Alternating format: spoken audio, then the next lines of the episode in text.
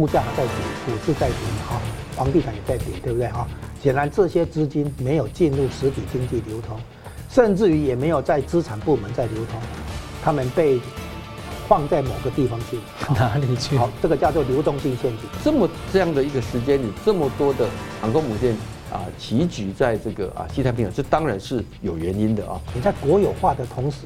你不但把这些资产都包括未完工的哈，那个国有化。你其实也把他们的负债国有化，那房地产的债务很庞大，嗯，你吃得下吗？他现在呢，不但是否定你的主权，而且事实上要把你的治权的部分要一步一步的侵蚀啊。我想金门这个事情是很清楚的，他不会仅仅是为了对付台湾的政府而已，他事实上的图谋啊，根本上就是要把。这个台海变成它的内海。你现在看到中国大陆那边做很多的货币刺激、货币放水、降准、降息，哦，限制这个放空交易一大堆，没有用。为什么？因为这两个现象：信心危机跟流动性危机。新闻大破解，回答新闻，大家好。美军的五大的主力航空母舰呢？为什么呢？可能会空前的齐聚在西太平洋是要做什么呢？那中共呢宣布对中华民国台湾的前线离岛金门一带的海域呢进行所谓的常态化的巡查。那先前的大陆三无快艇呢越界翻覆呢，是否在搞？碰瓷的法律战呢？那今天呢？呃，中共呢公布了 FDI 外人直接投资啊，跟去年相比呢，跟前一年相比啊，是崩跌了百分之八十二，创下了三十年来的新低纪录啊。那中共呢前面两年是狂印钞票五十四万亿人民币，为什么它的经济却是持续的通货紧缩？那人民币呢在二零二四年将会大贬值吗？那中国的房市、股市跟债务的黑洞，中共搞房产国有化的策略能行吗？呃，中国的经济危机会万亿带崩世界的经济吗？那美籍的华人女船王赵安吉啊，在美国的德州的牧场离奇的溺水死亡，但中共媒体呢，却为何对死因集体撒谎呢？有什么猫腻吗？我们介绍破解新闻来宾，资深政经评论家吴家龙老师。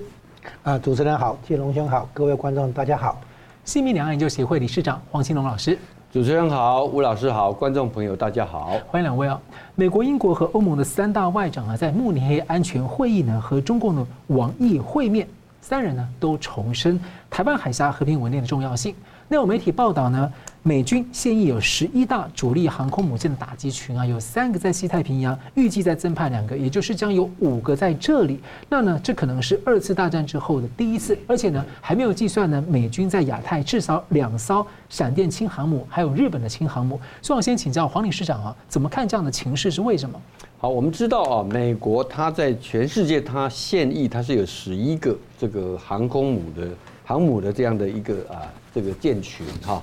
那呃，我们台湾因为我们呃没有那样的海军实力了哈，所以我们大家对航母啊比较没有概念。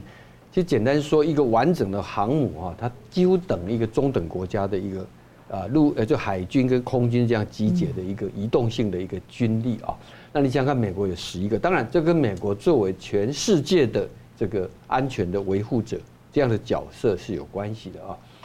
过去啊，我们比较常看到美国的航空母舰，很多的冷战时代的时候，更多的部署在太西大这个这个这个呃大西洋啊，这个欧洲、北约啊，或者是中东地区啊。那现在呢，变成印太地区啊，变成越来越重要。在一月份的时候啊，那么我们观察到美国的这个航母战战斗战斗群呢。在啊亚西太平洋地区啊，就有三个啊。是。那么一个就是原来的这个，包括罗斯福跟卡尔文森号，他们是啊参加了在菲律宾的一个美菲啊这个几十年来最庞大的一次的军事演习。当然，这应对的是南海的一个局势。而同时啊，美国的雷根号，它在日本横须贺港是一个长期的驻守。而这一次呢，我为什么会讲到说即将有可能有五艘美国的航母的战斗群齐聚在西太平洋，因为它的这个啊，这个太平洋舰队的其中的林肯号的航母啊，那么已经准备要离开，现在已经离开加州圣地亚哥港了，往西太平洋过来。而雷根号呢，也可能在未来一段时间要回到美国母港去做岁修。同时呢，美国就派出了另外一艘华盛顿号航空母舰，那么往西太平洋过来。所以呢，在一个某一个 moment 的时候。西太平洋地区的确会出现了五艘美国的航空母舰的这这个舰队群啊。好，那航空母舰有那么强大的一个军事的象征意义，这么这样的一个时间里，这么多的航空母舰啊齐聚在这个啊西太平洋，这当然是有原因的啊。有原因的部分，我想可以分两个层面来看啊。首先，第一个层面是本身呢，在整个西太平洋地区，那么现在看起来哈，不管是从朝鲜半岛到这个东海，到台海，到南海啊，这个中共啊，现在是不断的啊，有很多的这个动作。刚讲到说，中共最近在南海地区啊，所进行的对菲律宾的一些所拥有的岛屿的进行的这种骚扰啊。这个动作是越来越大啊，那么这是一个部分，而在东北亚地区，我想最大的变数可能就是北韩啊。北韩在近期以来不断的做导弹的一个试射，北韩领导人金正恩还讲到说，韩国已经不是他的一个所谓将来要列为共同统一的国家，简单说把韩国当做敌国哦，而且是一个要消灭他的。那加上呢，北韩的这个啊核武的这样的一个啊这个发展。那么也还得到了俄罗斯，现在看起来两国有军事上的一个交换，北韩提供更多的武器，让俄罗斯到乌克兰前线去打仗，俄罗斯会在北韩导弹技术的提升上提供给这个北韩啊。那么因此呢，东北亚地区啊就面临一个存在的不可知的一个危险啊。这个当然也跟最近我们看到美韩在整个这个朝鲜海域的一个演习啊。那么北韩所做的恫吓的动作都可以看得出来，东海地区啊，其实钓鱼台的问题到现在为止，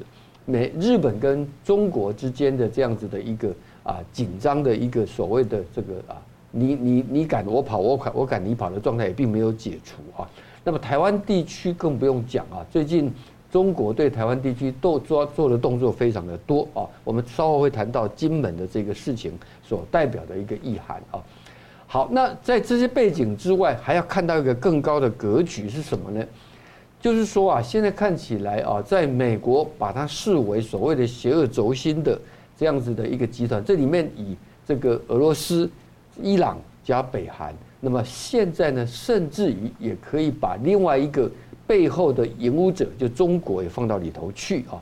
那么在啊这个俄乌战争打到现在已经快要两年的时间啊，那么还没有结束啊。那么最近，普丁接受一个美国媒体的访问啊，他还这个吃豆腐，说他宁可看到呃更欢迎拜登当选。他说因为拜登有可预测性啊，但是谁都知道，普丁在等着美国十一月的大选之后啊，那么接下来如果川普上任，因为川普说他一天之内就可以让这个乌克兰战争停战啊，所以呢，普丁当然不会在那个之前哈来结束这个战争。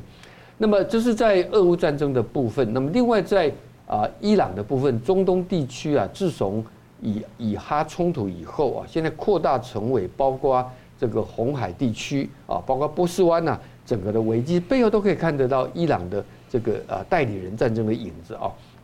所以呢，我想在国际观察家现在很密切的关注的一点，就是说这几个国家啊，已经过去讲的说国际间最容易引起战争的一个热点哈。从俄乌啊到以到中东啊到台湾到这个朝鲜半岛，这背后刚好是四个国家。这四个国家是不是有一个联动的想法？这联动的想法意思就是说，当战争它已经出现在两个地方啊，俄乌是最明显的。那么伊朗在中东地区还算是一个代理人战争，可是呢，在朝鲜半岛，我们看到金正恩啊现在的姿态也是越来越高啊。那么在这个同时，中国大陆对台湾的这种强势的胁迫的动作啊，层出不穷啊。那么我相信呢，这个啊，所有的观察家，所有的这些国家都在担心，那么这个会不会真的是有一天噩梦成真？这一些啊所谓的邪恶轴心的国家，不约而同，或者是有约而同的，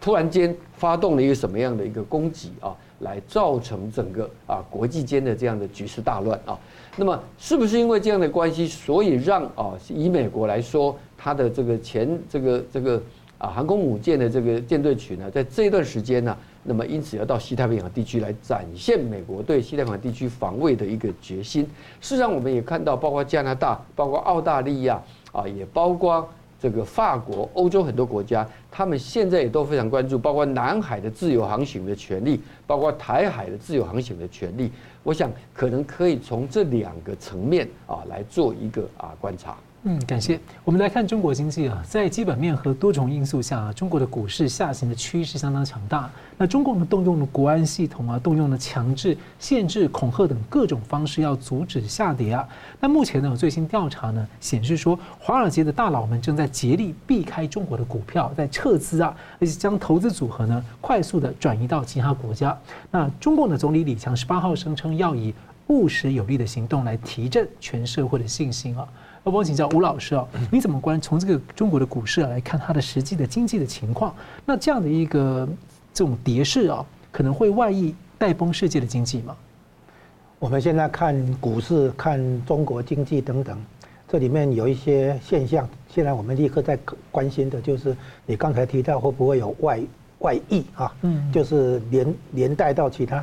原本是有这个构想，就是有这样的一个想法。就是说，中国经济如果走衰、衰退啊，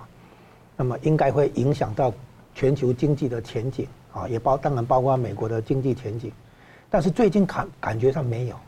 美国经济现在还很好，去年下半年经济增长率还比上半年好，第三季是百分之五点二，第四季目前说是百分之三点一，全年是。三三点三啊，大概是这个这样的一个百分有超过百分之三，这对美国来讲是很很强的了啊。那么就是原本以为中国经济的那个走衰下行严重下行会影响到其他，结果现在发现没有。好，这是第一个回答你。那么第二个，其实这整个问题啊，我最近上节目谈中国经济跟股市，然后突然间有一个顿悟，就是这个要从二战结束以后。将近六十年的时间才看出一个问题，原来二战结束之后，总体经济学界就是开始凯恩斯主义哈，就是在有平常的时候，政府尊重市场机能不介入，一旦有什么危机状况的话，政府要介入哈。那凯恩斯的经济学变成一个显学哈，就战后的初期我们看到的哈，就是经济的重建啊，战后重建，然后呢，你看从日本、德国啊。然后到后来的台湾、韩国、东南亚，到后来的中国，啊，就是一个长期的经济现象，叫做落后追赶，就是你从一个落后的状态，然后经由经济的持续发展，最后呢，你跨过中等所得陷阱，然后你的你的那个 GDP 啊，每每人的 GDP 跨过三万美元啊，等等，像台湾现在这样，这个一个长期过程里面，台湾可能不知不觉避开很多问题。但是现在我们可以看出来一个现象，就是日本，日本在经济模式上其实是台湾的先行者，台湾又带出韩国，台湾韩国再带出这个后来的中国，什么呢？就是再到出口导向经济模式。然后我今天要讲，就是现在我们看到的是房地产经济模式啊坏掉了啊，对，崩坏。那我现在要讲两，就是为什么？出口导向的经济模式，最后会走向房地产的经济模式，然后房地产模式崩坏以后，走向通货紧缩模式，这三件事情要把它串起来。现在你我们讲哈，日本所谓失落的二十年，其实是通缩的二十年。现在中国已经在陷入通缩了，现在中国在通货紧缩状态，所以呢，算起来它也会也这个失落的二十年啊。然后呢，他会你会说他日中国跟日本不一样哦哦，没问没问题，具有中国特色的失落的二十年，可以了吧？啊，就是说，通货紧缩这件事情是最重要的。至于中国跟日本的那些差异，反而是次要的因素。真正重要的因素在于通货紧缩这件事情。嗯，克鲁曼觉得中国情况会更糟。哎，对，就是说你应对通货紧缩可能，哎，拿不出好办法哈。好，现在先讲。从二战结束以后，然后开始重建经济体系，哈，处于这个算是低度发展的状态，啊，然后要开始发展，这个时候国内的就业生产都还不行，对不对？很多人要找工作，工工资水平也比较低，就是从低度发展开始出发，对不对？哈，这个时候如果你有很多的人力就业，很多的资源投进来啊，那么你要做一件事情，就是你的市场在哪里？你的订单在哪里？所以呢，答案是订单在外面。如果我们只满足国内市场的内需，我们不需要做那么多衣服、那么多鞋子、那么多玩具，啊，那么多家具啊，那一些生活用品。但是我们会做这些东西，我们这些技术含量比较低的，我们会做的哦，传传统产业哦，包括食品罐头，对吧？以前台湾不是卖食品罐头，那这些我们会做的长行业呢，我们会做的超过超过本国需要，然后超过的部分怎么办？就是出口，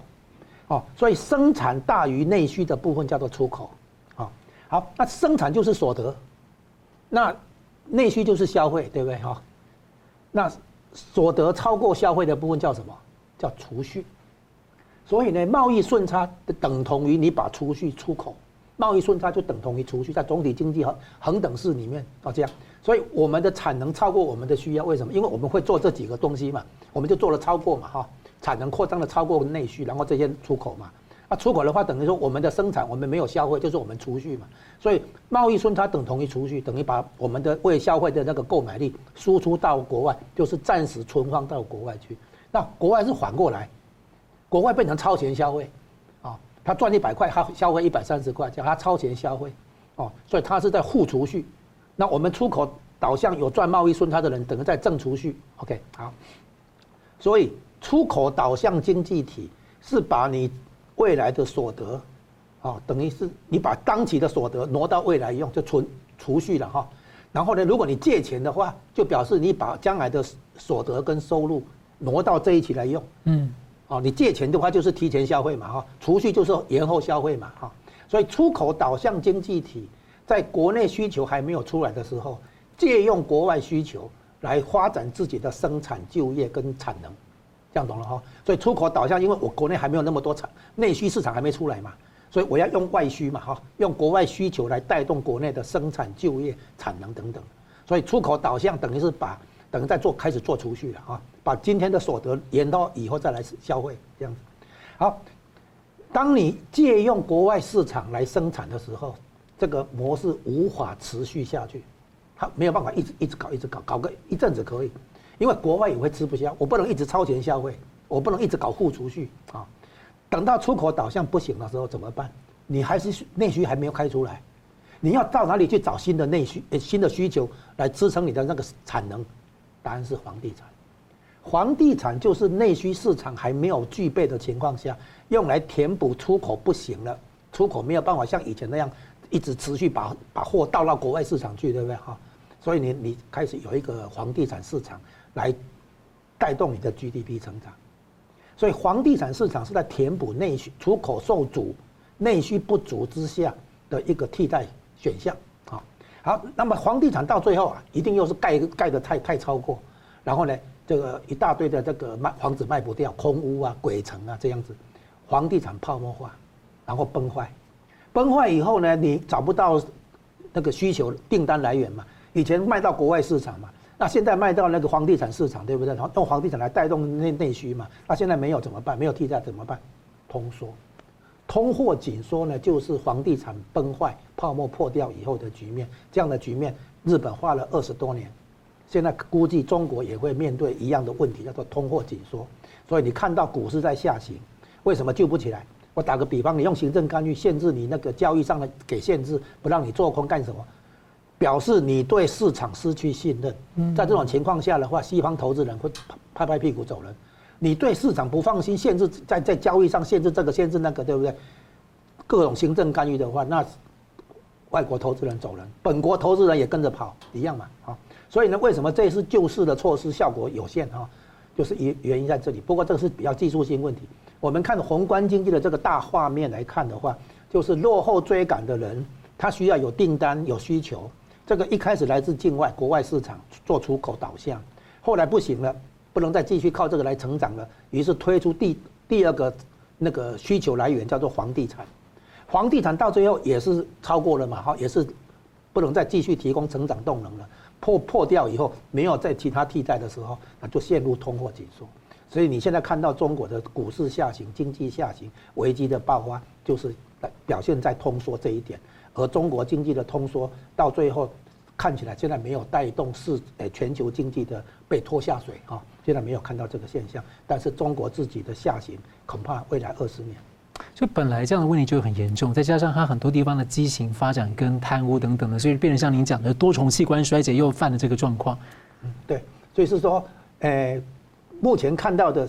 实体经济、金融部门都有很多危机嘛。那这些危机归根结底是你经济在发展过程中，你要寻找增长的动能来源，就是你订单在哪里了。就简单讲一句话，就订单在哪里。订单一直来的话，你就可以开工生产、雇人、买设备嘛，买原料嘛。所以问题在于说订单在哪里，需求在哪里。一开始国内没有需求，因为你是低度发展出发嘛，所以你是借重境外市场搞出口导向。问题在于说，我们花了三十年才明白出口导向没有办法一直干下去。好了，我们休息一下，马上回来。欢迎回到《熊大破解》。刚吴老师呢谈的这个对外的贸易经济啊，我们先来看中国的这个内部的数据啊。官方的最新数据呢，一月份的消费者物价指数 CPI 同比下降了百分之零点八，这是超过了十四年以来的最大跌幅啊。不过呢，在二零二一年到二零二三年期间，其实中共呢是印发钞票大约是五十四万人民币，这大约是七点六兆美元啊，这规模啊相当于这非常大。其中呢，二零二二年呢就印了二十八万兆。啊，对，对不起，二十八万亿，这相当于美国、日本跟欧盟的印钞量的总和啊。但这么大的钞票呢，却似乎没有对中国的经济跟民生产生什么正面的影响。房价、股价、物价持续的通货紧缩，所以汪请到吴老师哦，这看起来是极其反常哎，好像不是除了消费者没有信心之外就能够解释的。不知道这问题出在哪里？再来是说，在这样情况之下，你觉得人民币走势会大贬值吗？我们现在继续在谈通货紧缩这个现象，这个现象我们台湾很很少看到，很少经验到。那这个通货紧缩呢，这个现象表面上解释哈是有两个层面，一个是货币发行，一个是物价水平。那通通货紧缩，比如物价发，呃，货币货币量在这个货币增长率哈在在下降。然后一个是物价水平在下降啊，就是这这两个不同的概念。它通常因为货币跟物价的关系很直接，所以往往两个就等划等号了。通货紧缩你可以讲是通货发行量在收缩，啊，你也可以讲成物价水平在收缩，就是通啊通通货通膨的数据是负的，啊，就这个意思。好，那么现在讲起来是这样子，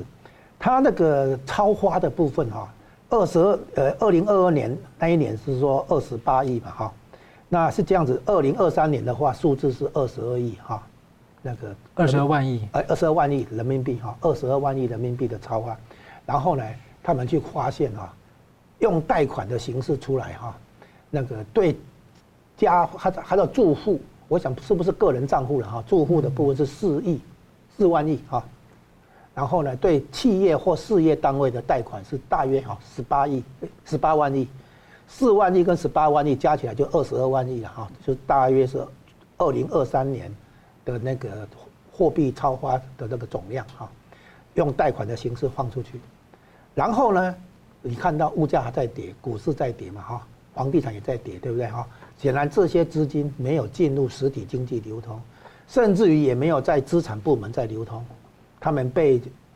放在某个地方去了，哪里去？好，这个叫做流动性陷阱。嗯，这个在理论上叫做流动性陷阱。所谓陷阱就是说，好像黑黑洞啊，哈，你倒水进去的话，说哎，无底洞一样，水一直倒它都没有没有涨上涨上来，对不对？好，叫做陷阱，一个无底洞一样，这叫流动性的陷阱，流动性的无底洞。你怎么样货币放水，这个水都跑跑进去了，不见了。也就是说，这些钱宁可摆在银行变成存款，而不是到市面上去流通。去促进媒介哈，促进消费跟投资，啊是这样子，所以呢，这这个大量的那个货币发行放水，但是这个水没有既没有在实体经济起作用，也没有在金融上的股价起作用，啊，因为他们被搁置了，被摆在一边去了，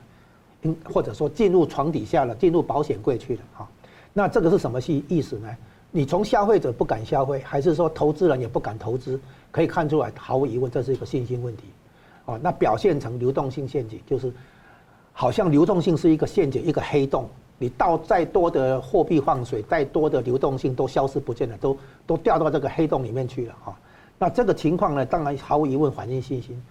那信心的源头在于说，经济体在走通缩的趋势，都会有这个现象。通缩趋势有一个很大的问题，就是心理上的预期做效果。什么意思呢？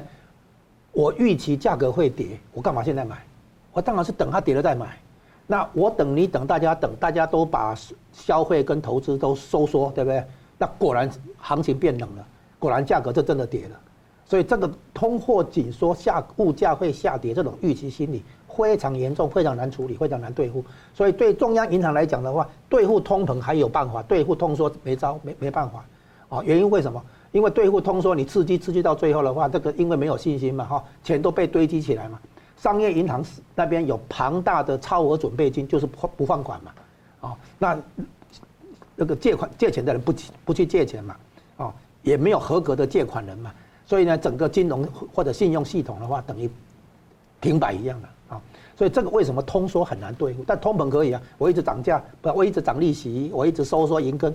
活生生把通膨打下来，这是办得到啊。但是通缩的话，你要把它起死回生，把它拉起来。你光是放水没有用，那个水会跑到那个无底洞里面去，哦，所以呢，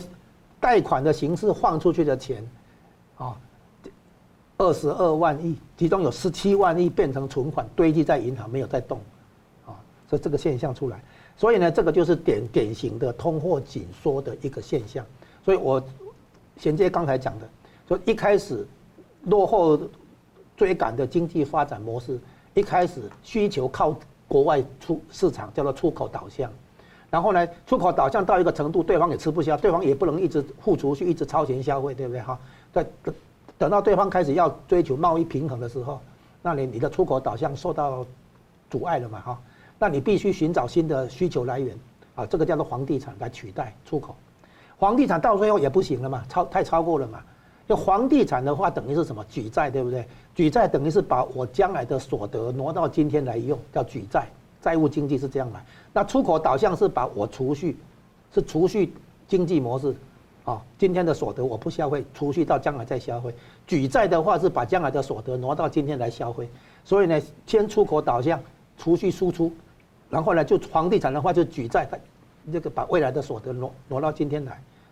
两个一这样子前后相抵。最后的话，房房地产泡沫破掉，陷入流流流动性陷阱、流动性危机。这个时候才发现，原来货币刺激没有用。啊，你看你现在看到中国大陆那边做很多的货币刺激、货币放水、降准、降息，哦，限制这个放空交易一大堆，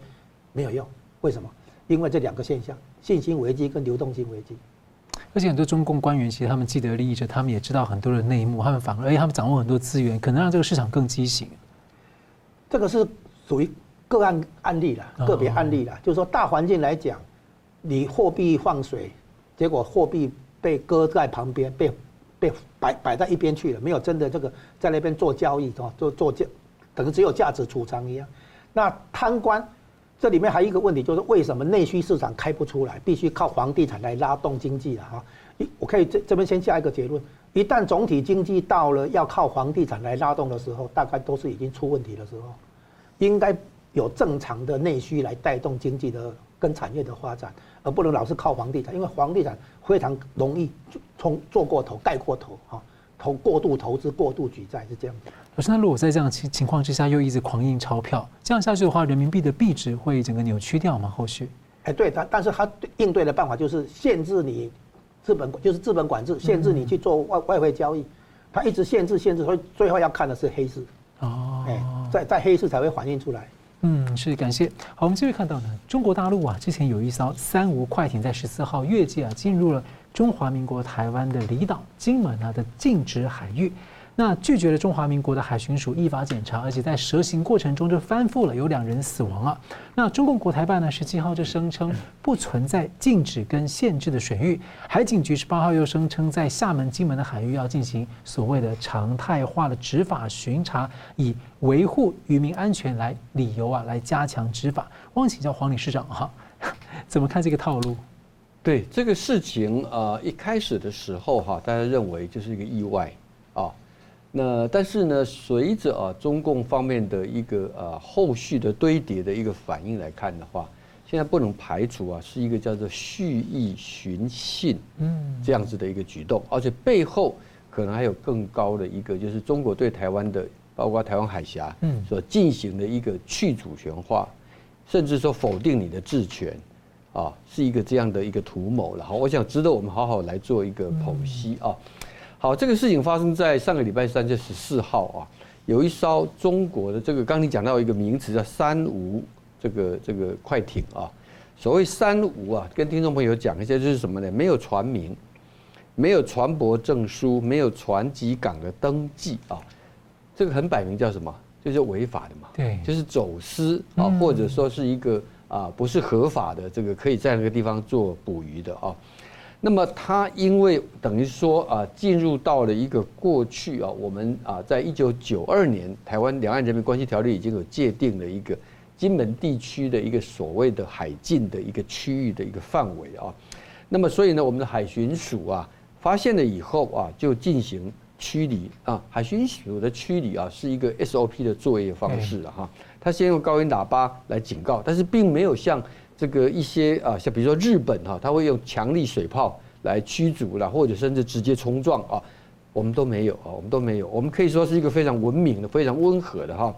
然后呢，跟他表明说要登船查验啊，这个我们的程序其实完全都没有问题。可是对方啊拒绝受检啊，然后呢立即啊大角度啊就开始这个啊蛇形的这样子要逃逸啊，结果呢，因为在速度跟角度的偏离哈。船就翻覆了，翻覆了之后，结果呢，我们这边的海巡人员当然立刻要进行抢救，结果发现呢，他们有四名渔民翻覆，结果那四个人都不会游泳，嗯，这非常怪异啊，渔民却不会游泳啊，而且查出来有些可能是来自内地的四川，来自哪边的哈，当然这个也可能是呃就违法的打工的一个背景了哈，这个也不能排除啊。那么，但是呢，不管怎么说，应该可以讲整个事情。我想听众朋友刚听我这样讲完啊，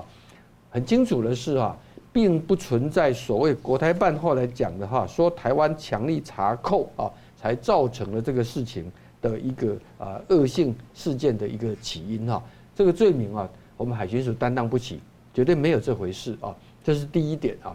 好，那第二点呢？我们当然，我们这个呃人呐，因为已经发生了命案，而且呢，我们是执行公权力嘛哈。现在船跟人啊，在我们的手上，我还要进行调查。好，这里面还包括可能我们的司法单位要调查我们的海巡人员执行是不是这样，像海巡署对外所讲的，完全按照标准的程序嘛哈。换言之，我们的司法权力要介入。结果现在国台办讲说要我们早点放人啊，然后说让家属来干嘛干嘛的哈。好，这个等于说是不也等于对我们的司法不放在眼里。嗯。那么第三个啊，他现在更过分的哈，他现在讲说啊，这个地方是这个传统的一个渔区的作业，啊，然后进一步呢，第二次国台办的声明就讲说啊，这个不存在所谓的禁止跟限制水域，啊，好，然后呢，我们就接着就看到说，这个中中中国方面的这个啊海巡。海警福建的海警局啊，说要加强海上执法力量，在厦金海域开展常态化执法的巡查啊。好，这个是事情到目前为止整个的发展啊。我跟我们的观众朋友做一个啊简单扼要的一个啊背景的一个说明哈。好，那我们怎么来看这个事情啊？呃，首先第一个哈，大家呃可以关注到一点哈，就是说呃原来过去啊，我们讲的不管是这个金厦地区的所谓的这个啊禁止跟限制水域啊，没有错，我们必须承认那是一个单边立法，是我们的海峡两岸人民关系条例啊，一九九二年的时候制定的啊，它的确是没有经过两岸共同协商下，那为什么没有经过？包括马政府八年不是关系很好吗？为什么没有？因为对方根本不承认说。你跟它是属于两个国际海域，嗯，对，因为有个有个国跟国之间的海域才需要定这样的一个协议嘛，所以这是第一个。第二个，你如果再往外推的话，去年啊，这个呃，Pelosi 啊来台湾访，呃呃，前年呢，现在讲应该前年哈，前年八月他来台湾访问的之后，中国开始就不承认了海峡中线啊。其实严格讲，海峡中线哈，它的一个界定啊，它更没有法律的基础。因为他连我们单边立法都没有啊，都没有，所以呢，有人就因为此这样子就拿来一个角度说啊，过去啊是因为有两岸的默契，所以能够维持。好，那我现在我们当然要问说，那为什么改变？那么中共讲的理由当然都说是因为你民进党执政，你不断的往台独的方向走啊，然后又说因为你不承认九二共识。我们台湾在野党也是这样的一个强一个口气的哈。可是如果你把它再深刻的去思考，绝对不是这么单纯的。我在讲两个跟这个事情有关的啊。这一次在慕尼黑举行的这个安全会议啊，英国的外相啊，本来跟王毅是要去谈什么呢？红海跟台海的自由航行的问题，结果呢被这个中方啊拒绝谈台海。哦，他讲的理由是说台湾海峡啊，台湾。这个台湾是中国的一部分啊，它后面没有延伸下去的是说台湾海峡是它的内海。英国要强调的就是它是一个自由航行的公海，但是它它它等于是说要把它变成啊，如果你用两百里的经济海域，光是从福建延伸出来，整个海台湾海峡都是它的啊。那么这是一个我们看到的。第二个是大家注意到没有，就是中国现在用联合国二七五八号决议文啊，在国际间哈。不管是像最近诺鲁对跟台湾断交了以后所用的一个理由啊，它等于是说啊，要借着方方面面的一个力量，要把台湾呐的主权给去主权化。去主权化的手段当中啊，过去我们讲说两岸是互不承认主权，但是互不否认治权。它现在呢，不但是否定你的主权，而且事实上要把你的治权的部分要一步一步的侵蚀啊！我想金门这个事情是很清楚的这一点。他几年来这种片面的这种片面的治权就已经越来越没有错，就是切香肠，就是的确是切香肠的的手法哈。而且这样的手法哈，背后我觉得大家我相信各国都看得出来的，就是说他不会仅仅是为了对付台湾的政府而已，他事实上的图谋啊，根本上就是要把。这个台海变成它的内海啊，那么我相信呢，所以有人问到说，那台湾怎么办哈？因为他等于要逼你承认一个以这个统一为前提的一个九二共识嘛啊，那么这个在台湾不要说这个执政民进党做不到，台湾社会也不会接受嘛，对不对？那怎么办呢？我认为啊，两个方式啦，一个方式就我觉得台湾朝野哈要共同来面对这个问题啊，在政府的部分呢，一定要把它诉诸国际化。让国际间更加的关注，他不是只有对付台湾的政府，他要的是整个西太平洋地区的霸权呢，他要把台湾海峡揽为自己的内海啊。第二个呢，从实务上来说，到目前为止，我觉得陆委会的反应啊是有节有理的哈。但是呢，因为中共就是不跟民进党政府来做一个洽谈嘛哈，我觉得朝野不妨哈要有一个合作啊，比如说金门地区现在是由这个国民党在执政。金门的立委跟对岸也有很多的来往，我觉得不妨啊，在又一方面也授权让金门啊来跟对岸来谈。我们知道当年闽狮鱼事件呢，九零年代的时候发生了命案，因为两边没有沟通嘛，后来就有一个金门协议嘛。现在等于是共军啊打破了当年金门协议的一些默契啊，那这个时候我们不能够只有挨打啊，所以但是呢，国内也不要只能。我们不要变成是内部在互相区分，把这个啊力量给削弱掉啊。所以我主张执政的一方要诉诸国际，而同时朝野要协商，甚至让金门地区啊也可以来跟对岸啊来做一个沟通啊。我觉得可能要用这些方法来处理。呃，我们休息一下，马上回来。欢迎回来，新闻大破解。经济学人的观察，投资者的信心消失啊，房地产的危机将中国的经济拖入了通货紧缩。那外界也在问呢，中共党魁是否也失去了对这个市场的控制？那中共呢，现在企图是把房产给国有化。华尔街日报呢就报道说，中共以所谓的社会主义住房观，打算呢重新夺回大部分的房地产市场啊。就相当部分的了，然后呢，扩大控制这摇摇欲坠的房市。那估计呢，可能几年时间需要十兆十万亿的人民币。而且呢，另外一方面，中共强推房呃白地白白名单来救房市，要求五大国有银行啊发贷款啊，也有可能达到三点二万亿人民币。但这么多钱，其实中共。这个债务那么庞大，其实不一定拿得出来啊。所以汪喜吴老师你怎么看哈？中共处理房市这个新模式，这样白名单的贷款了，有可能把他的国有银行给拖垮吗？这个风险是存在的，就是现在叫做社会主义住房观啊，社会主义的这个房地产策略，那包括某些地方是要开始国有化，哦，国家队进场这样。那么这个问题是这样哦，通货紧缩的情况下。本来理论上应该是用通货膨胀、量化宽松来应对，但是那个比较偏在市场经济体这边，啊，但是不论如何，你中国号称你嗯，并不算是市场经济体了啊，也号称是社会主义体制，那你就用你的社会主义体制的办法，一定要去对付、抵消这个通缩的压力，因为通缩是很很难处理。我再讲一遍哈，通缩比通膨还可怕，通缩比通膨还难处理啊，所以呢，现在必须认真对待，因为通膨的话，你货币紧缩再怎么弄，一定会最后会拉下来。但是通缩的话，你怎么宽松，不见得能够拉得起来啊。这就为什么日本会失落二十年、三十年嘛啊。那现在看起来，它这里有一个问题，就是它如果国有化，比如说把一些民营建商的烂尾楼接过来，把它完工，然后把它变成那个国民住宅那样，用我们这边的。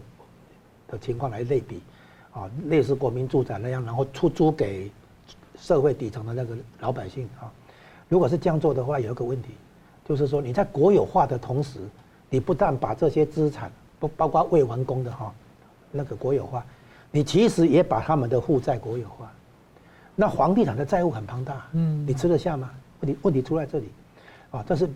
因为债务的你也吃下来的话，那你根本没有那个能力吃下那么多债务。你硬吃的结果，可能又是用印钞票来填补那些债务黑洞嘛？哈，最后的结果恐怕会更糟糕，因为现在出现一个微妙的情况，就是当你有危机、有困难的时候，你的应对出问题。在这个之前是什么呢？是中国表现出治理经济能力得不到市场的信心。现在市场的是所以失去信心，一个重要原因就是说，不是说你有危机而已，而是你危机出来之后，你居然失去。治理经济的这个能力，危机应对的这个能力，啊，所以你没一方面没有治理经济能力，然后出问题以后你又没有危机应对能力。那危机应对的话，不并不是那个这边救一下，那边救一下，而是你必须先觉醒，说啊，知道原来有错误啊，原来的模式有不对，原来的经济策略有问题，不要不是只看到问题在那边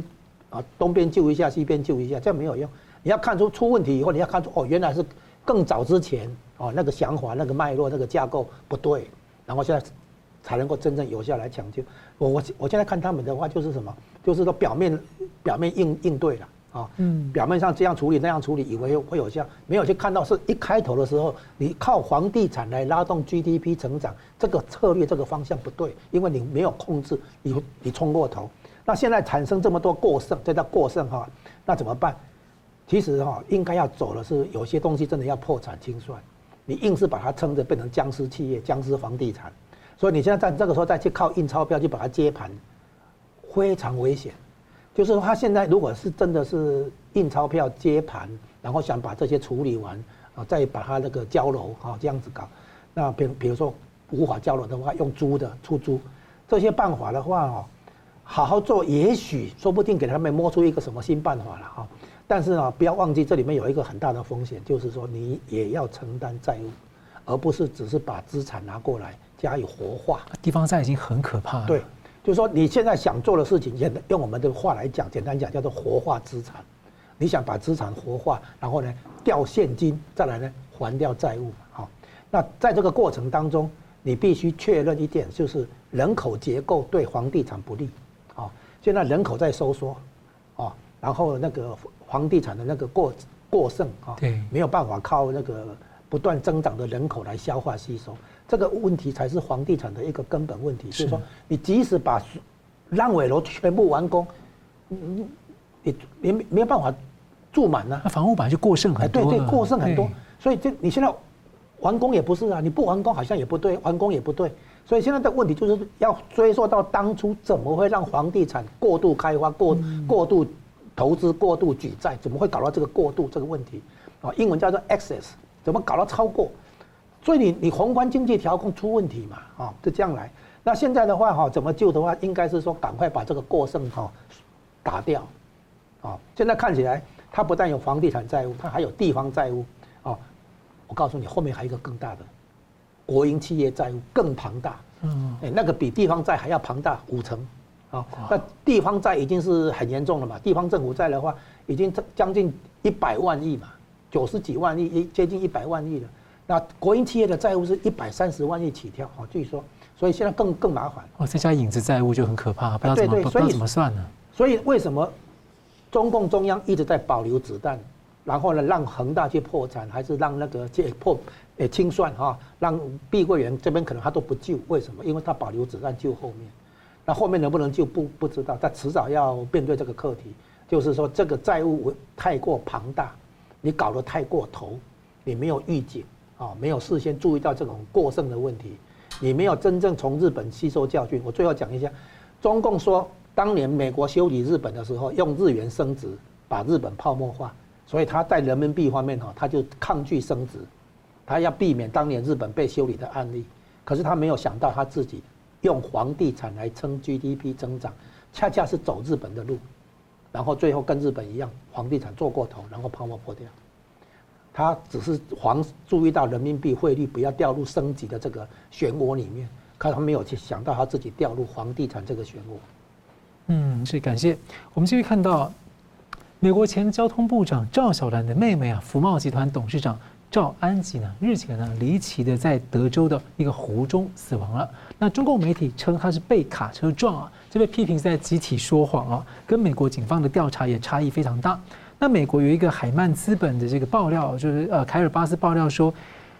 赵安吉呢是在自己的这个特斯拉汽车倒车掉入了这个池塘当中啊，甚至他怀疑说，他认为赵安吉可能几乎可以说是中共的高级成员了。他曾经跟这个呃中共的五大国有银行等等呢，他曾经担任过董事，还有一些企业的关系啊。他的先生也是，所以呢，我想请教这个呃社长，你怎么看这件事的发展呢？因为他可能会扰动美中的政坛哈，怎么看这个事情？对，对这个呃这个事情啊，即使是这几天哈，在社交媒体上哈，大家都很。关注的一件事情了哈，那么关注的原因当然首先跟赵安吉的背景有关啊，呃，赵安吉他的父亲赵锡成啊，有这个中国传令大王的一个说法啊，那么传说他跟江泽民啊还是同学，所以呢，他在很早的时候，他这个跟大家跟观众朋友介绍一下，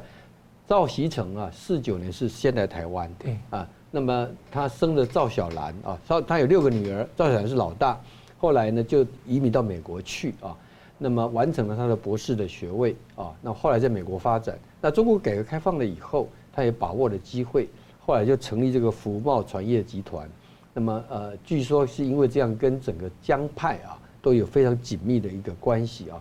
那他的大女儿赵小兰非常有名，大家知道啊，她当过两任的这个美国内阁的阁员啊。那么在小布希的时候是劳工部长。在上一任的川普政府的时候是交通部长啊，而且赵小兰的太的先生啊是呃在这个呃 McConnell 非常有名的参议院的这个老狐狸啊，在呃这个川普政府的时候是多数党领袖啊，是是一个这样的非常呼风唤雨，现在还是啊共和党在参议院的少数党领袖啊，这个家属的背景这么的显赫啊，那么因此呢，当他最小的这个妹妹赵安吉啊，她。这个啊，突然间出了意外死亡啊，才五十岁啊。那么当然大家会很好奇，想知道是怎么回事啊。现在啊，这个经过了几天下来，有些消息是比较确定的，就是说整个事情应该是在二月十号那一天晚上的深夜啊。根据啊，这个德州的这个布兰郡这个地方啊，他们的急救中心主任啊，他接受了 CNBC 的访问，他讲到说，二月十号的午夜啊。那么急救人员接到电话，提到说，在这个他们的辖区内啊，有一处私人产业需要进行水上的救援啊。救护车是在十一号的凌晨啊，大概十二点多的时候抵达了现场啊。当时发现有一辆有一个人的汽车已经完全淹没在水塘当中，估计水深大概十二尺到十五尺啊。好，这是十一号凌晨的一个还原的哈，当然都是事后还原啊。可是呢，美国的部分，美国的媒体一开始报道的不多啊，真的不多啊，反而是中国的媒体啊，包括财新媒体啊，二月十三号就有很显著的报道啊。那么当中啊，还特别提到说，他是在德州的一个十字路口等红灯的时候，被一辆大卡车给撞死啊。这大卡车的司机呢，涉嫌酒驾啊。这个说法在中国好多媒体都都登出来了。当然，现在事后来看呢，哦，特别是你刚才提到的这个卡尔巴斯啊，这个海曼资本的这个凯尔巴斯啊，他十四号啊，就等于说中国媒体在讲出的说是，他是因为被车子撞死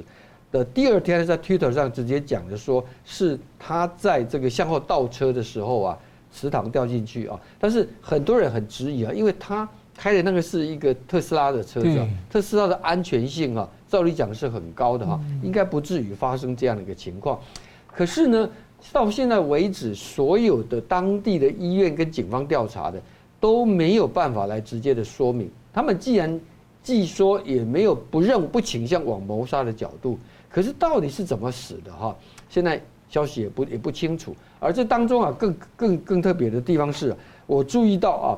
赵安吉的父亲就是赵小兰的一样的，他爸爸赵锡成啊，跟他的家人啊，他们在十二号发出一个訃文啊。